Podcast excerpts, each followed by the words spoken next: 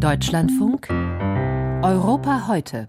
Die Ukraine wartet also weiter auf Militärhilfen in einer schweren Kriegsphase, aber nicht nur Kiew wird ungeduldig, auch aus Großbritannien kommt ein Appell Richtung Washington, und zwar vom britischen Außenminister David Cameron.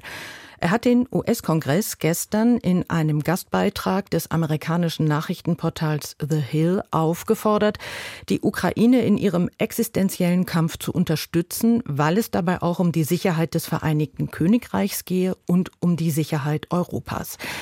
Was von diesem Appell zu halten ist und wie sich Großbritannien als enger Verbündeter der Ukraine einerseits und der USA andererseits positioniert, Darüber kann ich jetzt mit Helene von Bismarck sprechen. Sie ist Publizistin und Expertin für britische Außenpolitik. Wir erreichen Sie heute Morgen in Hamburg. Guten Morgen, Frau von Bismarck. Guten Morgen. Helene von Bismarck, der Aufruf von David Cameron, wie ungewöhnlich ist dieser Schritt des britischen Außenministers? Es ist ungewöhnlich und er sagt das ja sogar selbst in dem Artikel. Er sagt wörtlich, ich lasse jetzt alle diplomatischen Geflogenheiten fallen und sage einfach, bitte rufe den, äh, den Kongress dazu auf, die Hilfe für die Ukraine zu bewilligen. also das ist schon eine deutliche Positionierung. Und wie begründet David Cameron diesen Aufruf?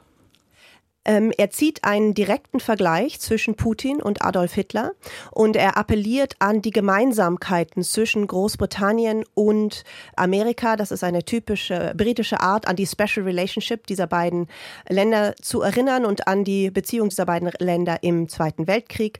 Und er sagt, es geht hier darum, etwas zu tun, was dem Charakter beider Länder entspricht, nämlich die eigenen Freunde nicht im Stich zu lassen, gegen Aggression und gegen Tyrannei aufzustehen und sich gemeinsam zu engagieren. In diesem Artikel erwähnt David Cameron Donald Trump mit keinem Wort, aber er ist gemeint, er und seine republikanische Partei ohne nicht. Ja, das würde ich so interpretieren. Ich würde diesen Artikel absolut im Kontext der Äußerungen von Donald Trump letztes Wochenende über die NATO werten. Äh, denn die Reaktion der britischen Regierung auf Trumps Äußerungen zur NATO waren erst verhalten, diplomatisch. Downing Street ließ nur ausrichten, sie stünden fest zu ihren NATO-Verpflichtungen. Und David Cameron selbst sagte zuerst nur, dass er es für unklug hielte, in Zweifel zu ziehen, dass die Amerikaner den eigenen Verbündeten beistehen würden. Denn damit hatte Trump ja gedroht. Aber jetzt, dieser Artikel ist ja gerade dieser Vergleich zum Zweiten Weltkrieg und dieser, dieser Ausdruck, we stand by our friends, also wir bleiben, wir stehen zu unseren Freunden. Das kann man auf die Ukraine beziehen, das kann man aber genauso gut auch auf die NATO-Verbündeten in Europa beziehen. Glauben Sie, David Cameron wird in den USA ausreichend gelesen und wahrgenommen? Also man kann sich fragen, was für eine Wirkung das jetzt hat. Ehrlich gesagt glaube ich nicht, dass dieser Artikel alleine jetzt die ähm, Abgeordneten, die gegen dieses Paket sind, umstimmen wird. Es gab auch schon eine ziemlich harsche Reaktion von Marjorie Taylor Greene, die gesagt hat, David Cameron solle sich um sein eigenes Land kümmern. Er sei unhöflich und den, der Rest ist nicht so wirklich zitierfähig im Deutschlandfunk. Aber ich sehe das eher als eine öffentliche Positionierung des britischen Außenministers für Europa und für die NATO. Also es geht hier nicht nur darum, einzelne Amerikaner umzustimmen, es geht auch, glaube ich, darum, den eigenen Verbündeten, aber auch möglichen Feinden der NATO zu signalisieren, wo Großbritannien steht. Wie weit darf denn David Cameron in seiner Kritik an Donald Trump, an den Feinden der NATO gehen? Hat er dabei seine Tory-Partei hinter sich?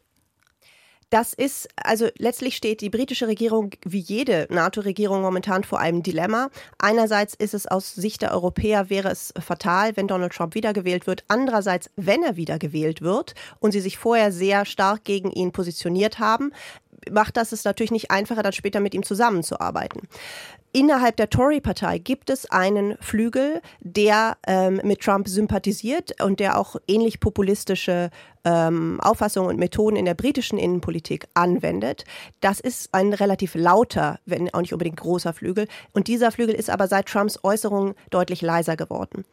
Äh, und dann gibt es den anderen Teil der Tory-Partei, äh, die sagen, Trump ist eine Gefahr für die europäische Sicherheit oder auch für die globale Sicherheit. Und es ist nicht im Interesse der britischen Regierung oder der Konservativen, ihn zu unterstützen. Und insofern heißt es, werden die Ankündigungen Trumps, Bündnisverpflichtungen in Frage zu stellen, schon ernst genommen? Es ist interessant, wie wenig das in den ersten Tagen nach diesen Äußerungen Trumps in Großbritannien überhaupt diskutiert worden ist, verglichen mit anderen Ländern, verglichen mit Amerika, aber verglichen zum Beispiel mit Deutschland oder Polen. Das läuft jetzt langsam erst an. Was interessant ist, ist, es gab vor Trumps Äußerungen zur NATO in den letzten Wochen einige, wie gesagt, laute Statements von Seiten der Konservativen, die gesagt haben, eine Trump-Präsidentschaft wäre vielleicht eine gute Sache. Und diese Leute, die sonst immer sehr laut sind, sehr viel in den Medien sind, die sind seit letztem Wochenende sehr ruhig. Nicht nur in den USA herrscht Wahlkampf, sondern Wahlkampf läuft auch in Großbritannien, der Wahlkampf für die Parlamentswahl. Wie ist das mit solchen sicherheits- und außenpolitischen Fragen? Spielen die eine Rolle oder ist das etwas, was, wie Sie uns auch gerade schon skizziert haben, eher langsam anläuft, in Expertenkreisen und in Denkfabriken diskutiert wird?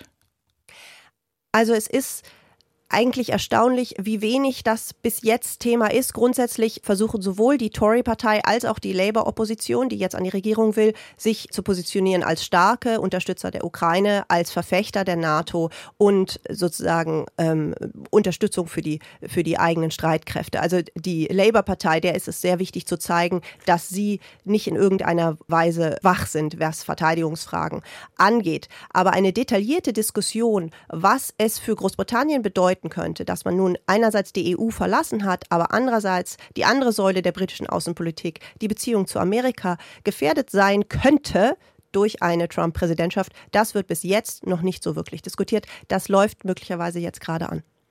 Und was könnte das aber sicherheitspolitisch bedeuten? Könnte es sein, dass sich Großbritannien wieder mehr Richtung Europa orientiert? Für wie wahrscheinlich halten Sie das?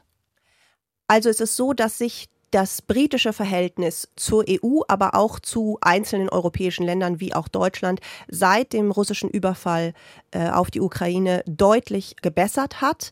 Ähm, das war, erinnert man sich jetzt kaum noch dran, aber 2021, Anfang 22 war ja die Beziehung eigentlich auf dem Tiefpunkt angekommen. Und auf einmal gab es also diese sehr konkrete neue Bedrohung in Europa, den Krieg in Europa, ein gemeinsames Interesse, damit fertig zu werden und dann Schritt für Schritt immer mehr Zusammenarbeit. Und ich glaube, dass jetzt die Entwicklungen in Amerika dem einen weiteren Schub geben können. Die Labour-Partei, die Umfragen zufolge momentan, es sieht so aus, als würden sie die Wahl gewinnen, aber kann immer viel passieren, aber momentan sieht es so aus.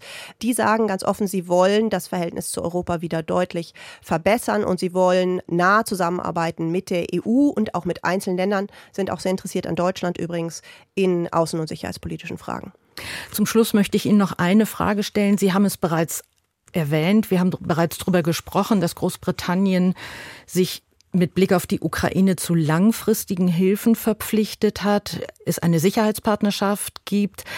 Aber kann sich das Land das alles eigentlich überhaupt noch leisten? Also interessanterweise gibt es in Großbritannien Diskussionen über, äh, über Verteidigungspolitik, die gar nicht so unähnlich sind zu denen, die gerade in Deutschland stattfinden. Es gibt zwar einen sehr starken politischen Willen, die Ukraine zu unterstützen, aber man braucht eben nicht nur politischen Willen, man braucht auch Geld. Und grundsätzlich gibt es momentan eine Diskussion darüber, dass die britischen Streitkräfte unterfinanziert wird, dass zum Teil große Lücken im Budget klaffen Gleichzeitig gibt es aber eben auch eine wirklich schwerwiegende wirtschaftliche Krise in Großbritannien und eine dramatisch und sich verstärkende soziale Ungleichheit und die sogenannte Cost of Living Crisis, also die Lebenshaltungskostenkrise auf Deutsch. Und vor diesem Hintergrund ist natürlich die Frage, wo, woher soll das Geld kommen? Besten Dank. Das war Helene von Bismarck, Publizistin und Expertin für britische Außenpolitik. Danke für Ihre Einschätzungen.